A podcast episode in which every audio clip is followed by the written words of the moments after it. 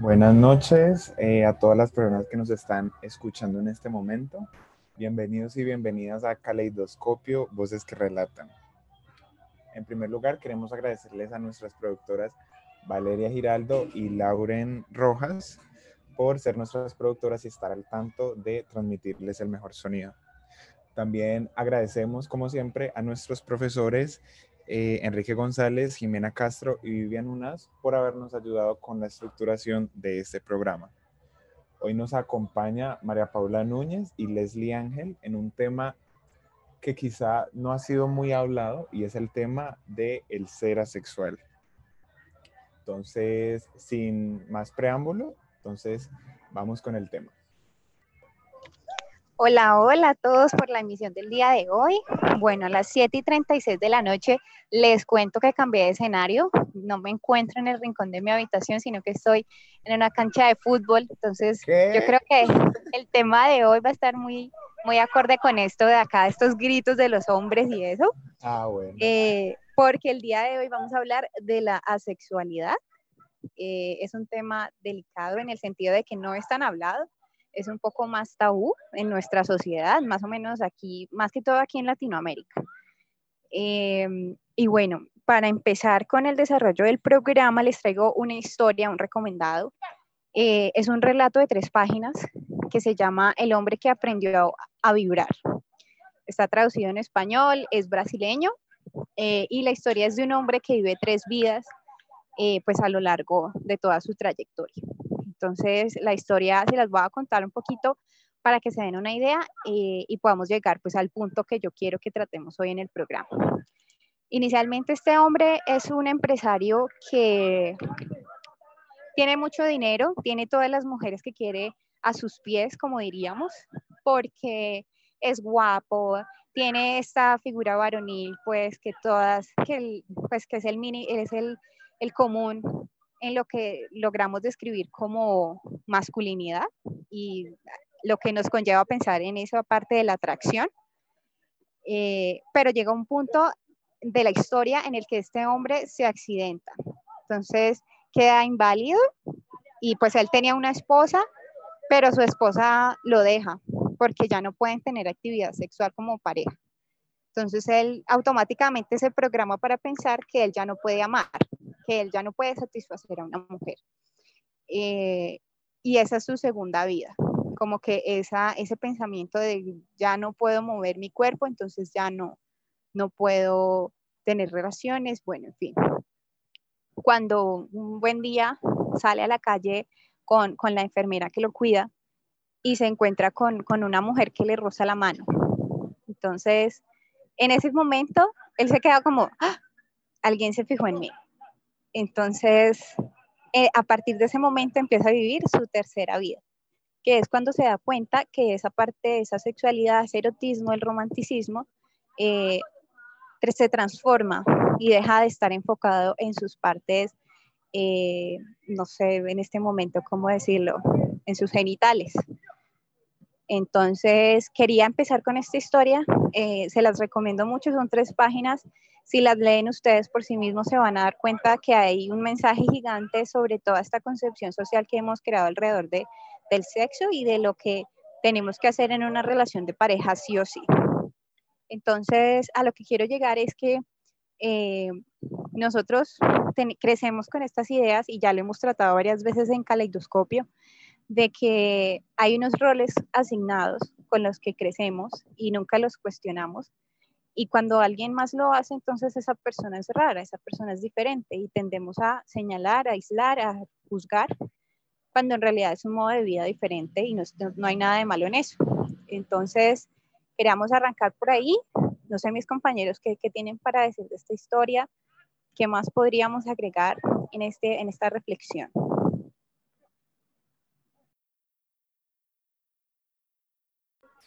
No, pues me parece tenaz, Mapu, me parece tenaz, eh, o, sea, no, no, tenaz en un mal sentido, sino tenaz en, lo que es muy sorprendente, como también a través de, digamos, estos escritos, uno, uno, puede hacer como estas eh, conexiones con, con, los temas de la vida real.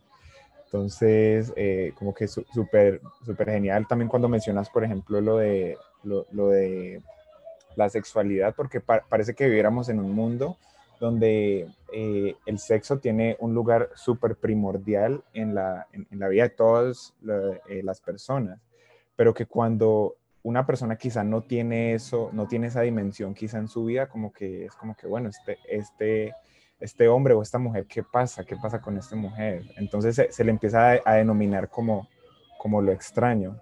Pero entonces creo que es importante empezar a nombrar estas, estas temáticas porque justamente yo no hablo de lo que no existe. Entonces, si, si no empiezo a tener como estas conversaciones, estas discusiones eh, donde se toquen estos temas que, que, son, que han sido eh, históricamente invisibilizados, pues entonces eh, como que en, en, en, nuestro tejido, en, nuestro tejido social y de, interacción, pues tampoco van a existir este tipo de dinámicas, no sé, pronto.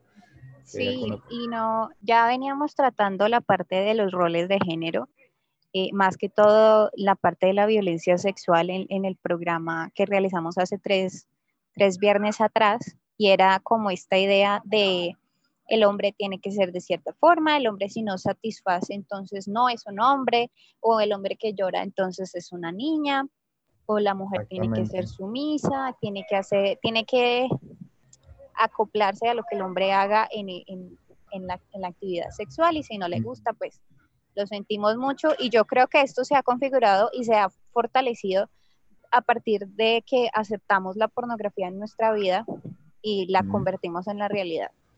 Em, afortunadamente tenemos las redes sociales y nos han hecho un favor gigante y es que ya estos, estos roles y estas cuestiones que se han desarrollado gracias a lo que vivimos en el pasado ya se están cuestionando un poco.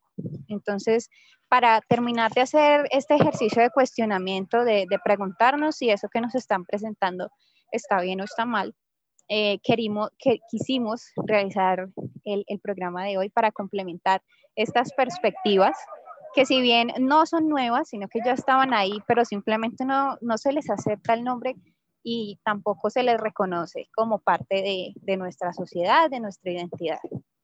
Em, entonces aquí es importante hacer una, un reconocimiento conceptual de lo que significa ser asexual. No sé si Leslie nos quiera colaborar con eso o, tú, Taylor, de pronto, para que hagamos eh, la puntualidad ahí. Exacto, yo creo que tengo la misma pregunta. Yo creo, ¿qué, será, qué, o sea, qué es asexualidad? ¿Qué es eso? Listo, sí, pues digamos, continuando un poco con lo que decía nuestro compañero Taylor, es muy importante el nombre, el nombre da poder y lo que no nombramos, pues usualmente lo invisibilizamos. Entonces, para empezar un poco, la sexualidad es la falta de deseo o atracción sexual hacia otras personas.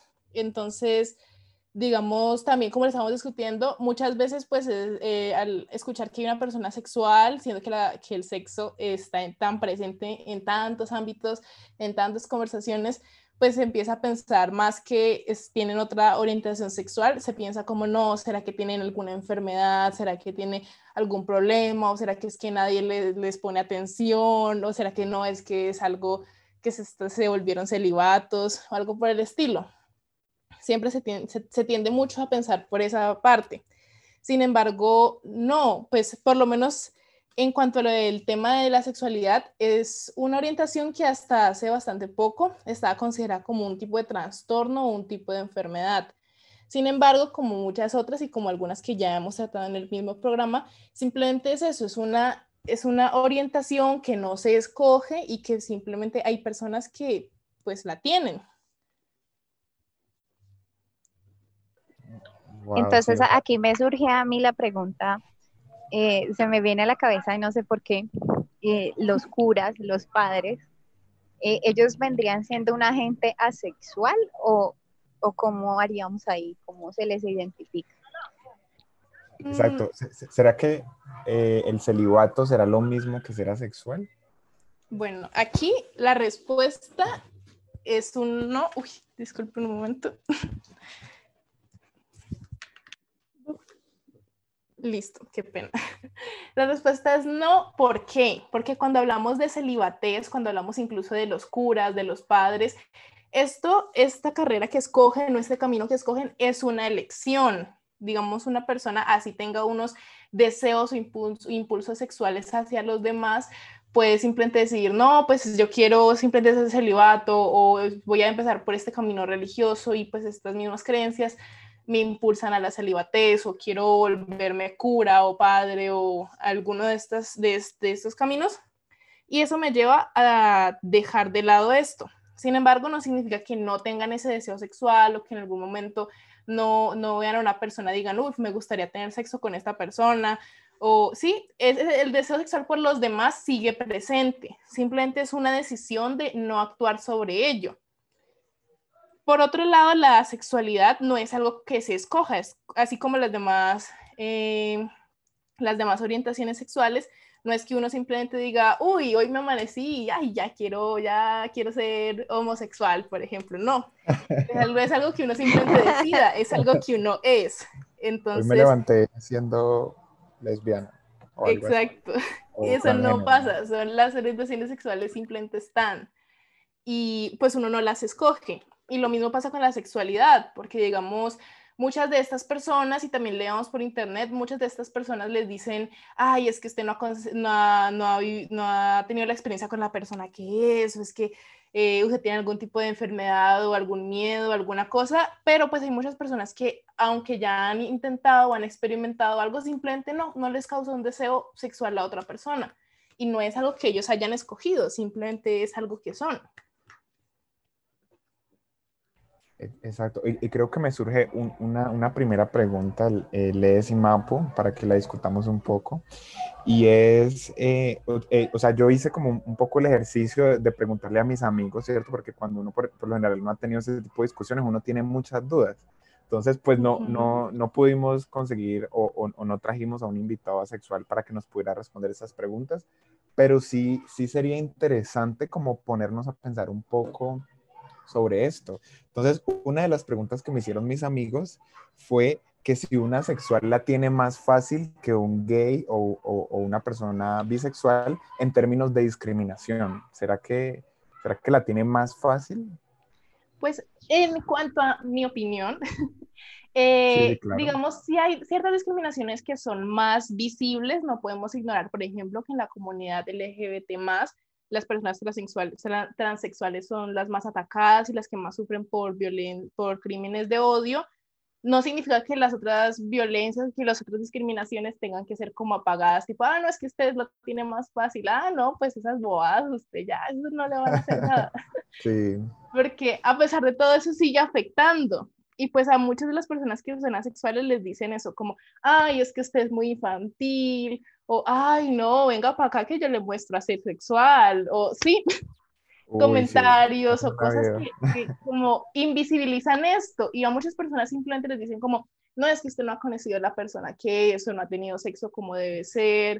Eso, mira que yo quería intervenir ahí, no sé si han escuchado que alguna vez, por ejemplo, a las mujeres que son lesbianas, les dicen, ah, es que usted no ha probado un macho que la haga cambiar de opinión. Y yo me quedo como, quién sabe, de pronto tuvo una experiencia que por el contrario la hizo pensar que no era lo que, lo que, lo que quería.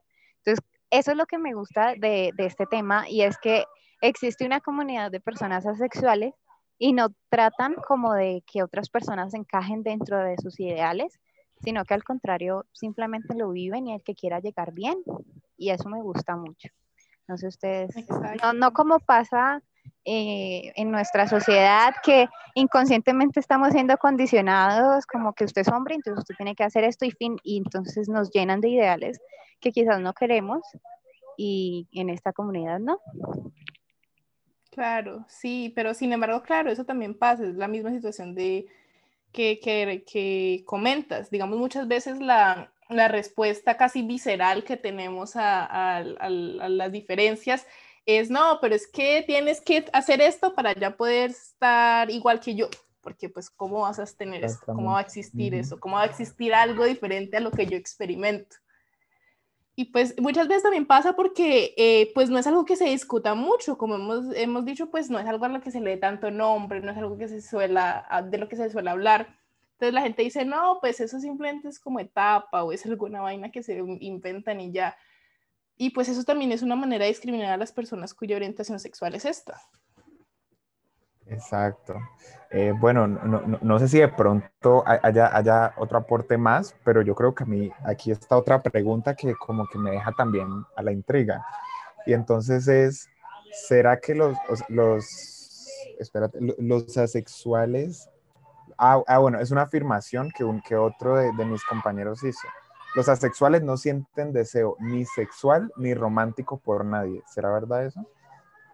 Bueno, y aquí, aquí tenemos que entrarnos un poco al tema de, la sexualidad y el aromanticismo, que son dos, dos, dos, sexualidades que se tienden a, poner en el mismo saco. Y a pesar de que para muchas personas eh, sí es esta la, situación, pues para otras no.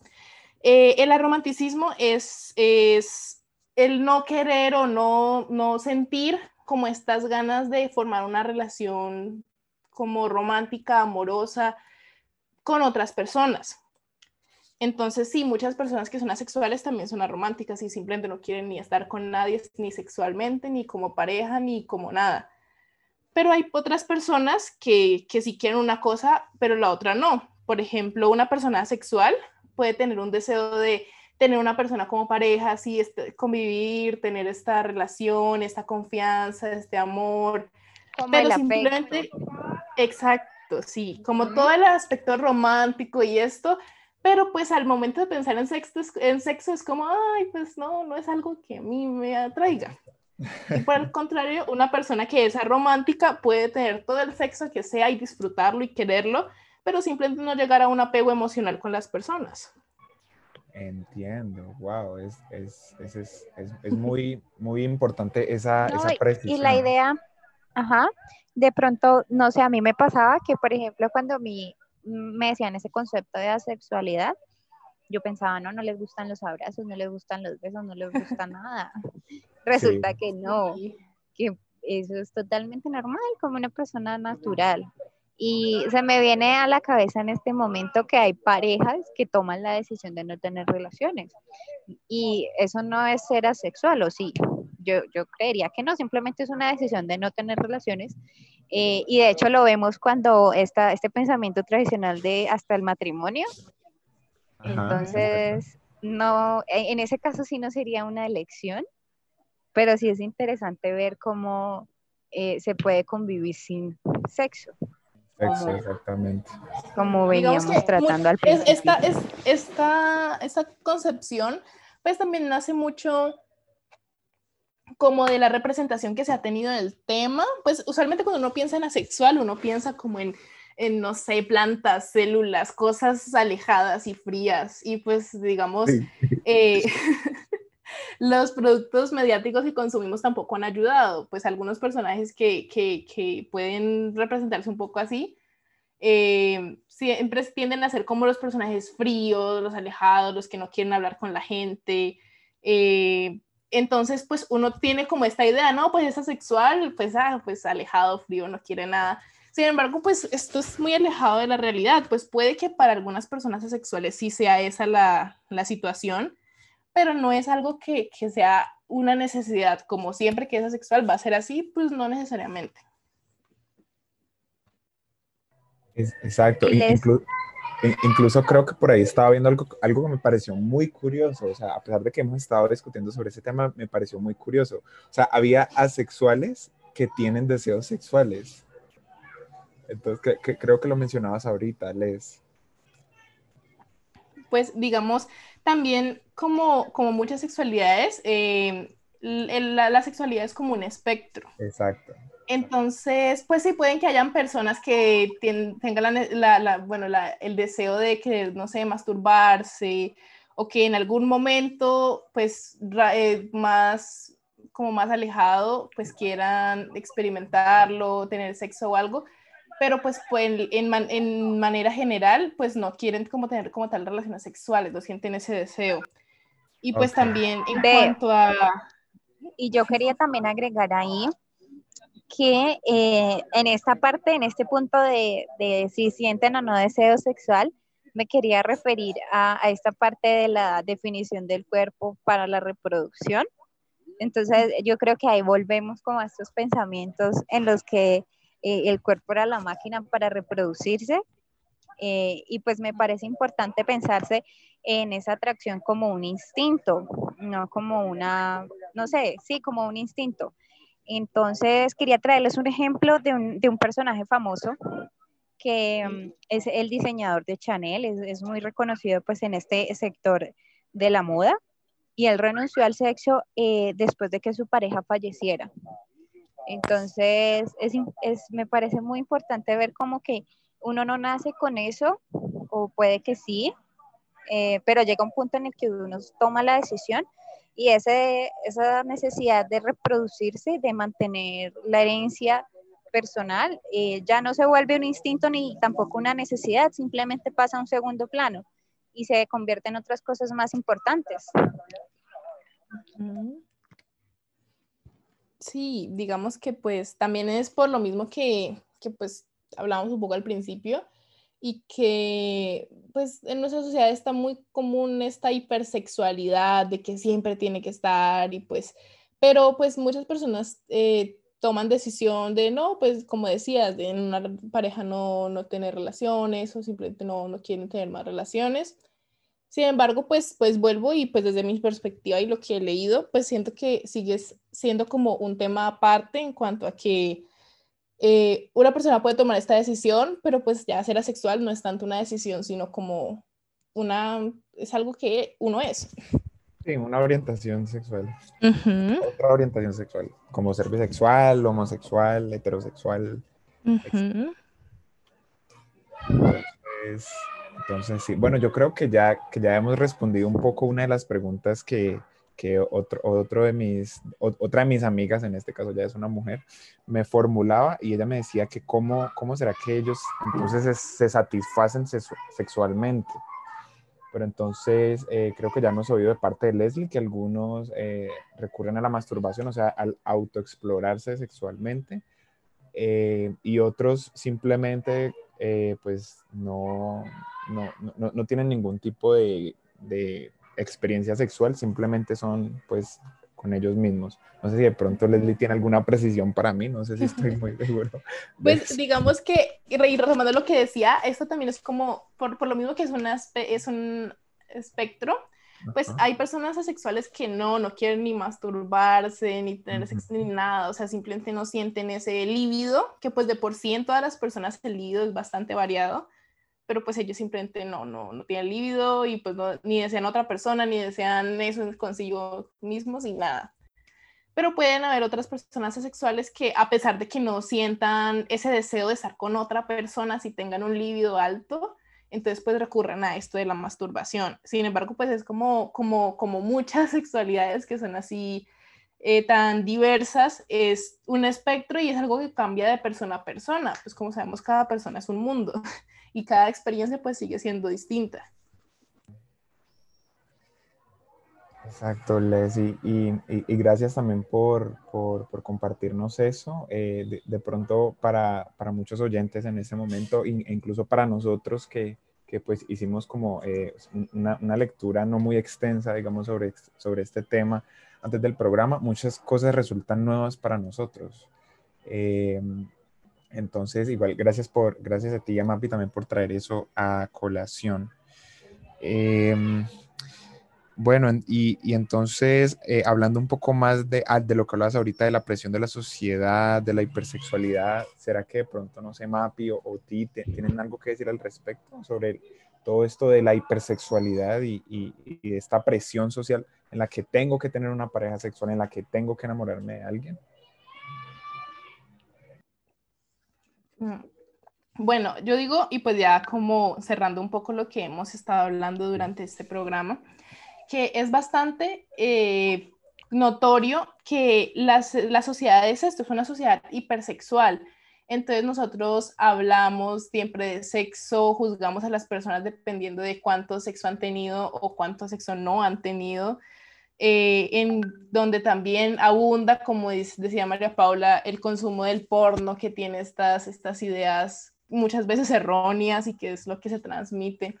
Estamos en sí en una sociedad súper sexual, hipersexual, que, que lo pone muchas veces el sexo sobre muchas cosas. Y pues en muchas ocasiones como que mm, catalogamos a las personas dependiendo de, de, de, esta, de esto mismo del sexo. Entonces, pues que si han tenido mucho, que si no han tenido, o que por qué no han tenido, si no han tenido, es que no, no. han podido, o, o qué. Eh, Mapu, ¿qué dices? Y yo iba a decir, y no sé si han escuchado, por ejemplo, a la tía, a la mamá, mi hijo, ¿y para cuándo la novia?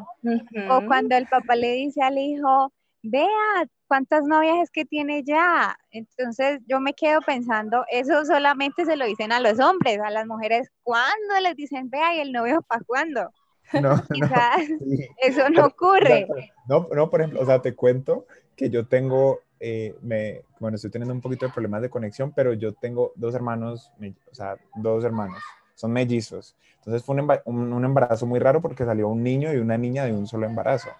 Entonces yo, o sea, con ellos dos he visto como la diferencia de, de digamos, de ambos géneros que, o sea, que se tiene en la familia. Entonces, eh, por ejemplo, con el niño, lo que mencionaba María Paula, es, es, como que, ay, ve, uy, ya tiene novia, ve, ya está hablando con, con, con, una muchacha, pero con la niña es más como que la cuidan, entonces hay un cuidado casi que exacerbado. No, usted, usted todavía no puede tener novio hasta que cumpla 16, usted todavía no entonces, como que uno puede ver esos, o sea, lo, que mencionaba María Paula, al menos yo lo puedo ver en mí y es como que también está en eso, en el, en el ser hombre, en ser mujer, eso, eso conlleva unas ciertas cosas y unos ciertos comportamientos que espera la sociedad de uno. Exacto. Y sin embargo, a pesar de que tenemos esta diferenciación, cuando pasa el tiempo y como que una persona no está con alguien, pues la gente lo empieza a ver como bueno y entonces, por lo menos en mi caso, yo nunca he estado con alguien, nunca he tenido una pareja y muchas veces en mi familia son como, bueno, ¿y usted para cuándo va a traer a alguien? ¿Cuándo va a estar con alguien? ¿Cuándo? ¿Cuándo? Como si fuera un requerimiento. Sí, como una, una lista de chequeo y entre esas está conseguir pareja. No, y también está, pareja cuando ya están en una relación de pareja y les dicen, bueno, ¿y para cuándo los hijos? Y yo me quedo como que, ¿cuál es ese afán de tener hijos? Sí, hasta puede que una persona, de que una pareja haya tomado la decisión de no tenerlos, de no tener relaciones sexuales y eso está completamente bien y, y se aman y comparten y tienen planes y viven una vida normal. Entonces yo creo que ya con esta, con esta pequeña eh, síntesis de lo que es la sexualidad, eh, creo que los oyentes eh, del día de hoy les queda un poco más claro a qué nos referimos, porque yo también tenía unas confusiones y quería compartirlas con ustedes quedaron resueltas y pues me gustaría que mis compañeros hicieran también esos aprendizajes que se llevan del programa de hoy. Pues bueno, yo en, mi caso yo me llevo eh, que la sexualidad eh, nunca va a ser limitada. O sea, yo creo que, que el, el, el espectro sexual es tan, pero tan amplio que, que, no podemos decir, ay, es que ser asexual es así o ser asexual es así, entonces si no cumples estas condiciones, entonces no vas a poder ser asexual. o, o, o, que ser bisexual es que te guste 50-50, porque si te gusta 90-10, entonces no, eres lesbiana o eres gay.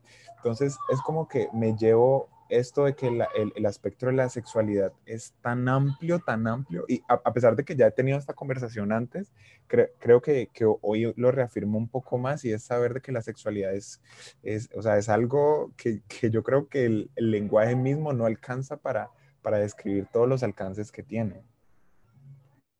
Sí, digamos, también es por esto de que a pesar de que pues en muchas ocasiones algunas etiquetas y algunos nombres nos ayudan a entender nuestra, nuestra situación, nuestro, nuestro, nuestras experiencias en la sociedad. A pesar de todo, pues cada persona es distinta y la sexualidad es un espectro y no, pues, no podemos simplemente limitar a que esto es así y ya, porque pues la experiencia de una persona puede ser muy variada y muy diversa. Exactamente. Entonces yo me quedo con que es como un tema de aprender a conocerse a sí mismo, poder explorarse, poder, poder entrar en este proceso de autorreconocimiento y, y aprender también a, a, comprender que las, demás personas no tienen por qué sentir estas mismas eh, experiencias que yo siento o compartir lo mismo que yo siento, porque cada persona es distinta. Así es, Les, qué buena reflexión. Y bueno, esto es todo por el programa de hoy. Los esperamos el próximo viernes, como siempre, a las 7 y 30 de la noche. Damos paso a los 11 titulares. No se desconecten y sigan conectados con eh, Radio Somano. Adiós. Listo, chao a todos y todas. María Paula, cuidado con un balonazo por allá en ese partido. bueno. chao Les, chao Mapu, chao a todos. Hasta luego. Nos vemos.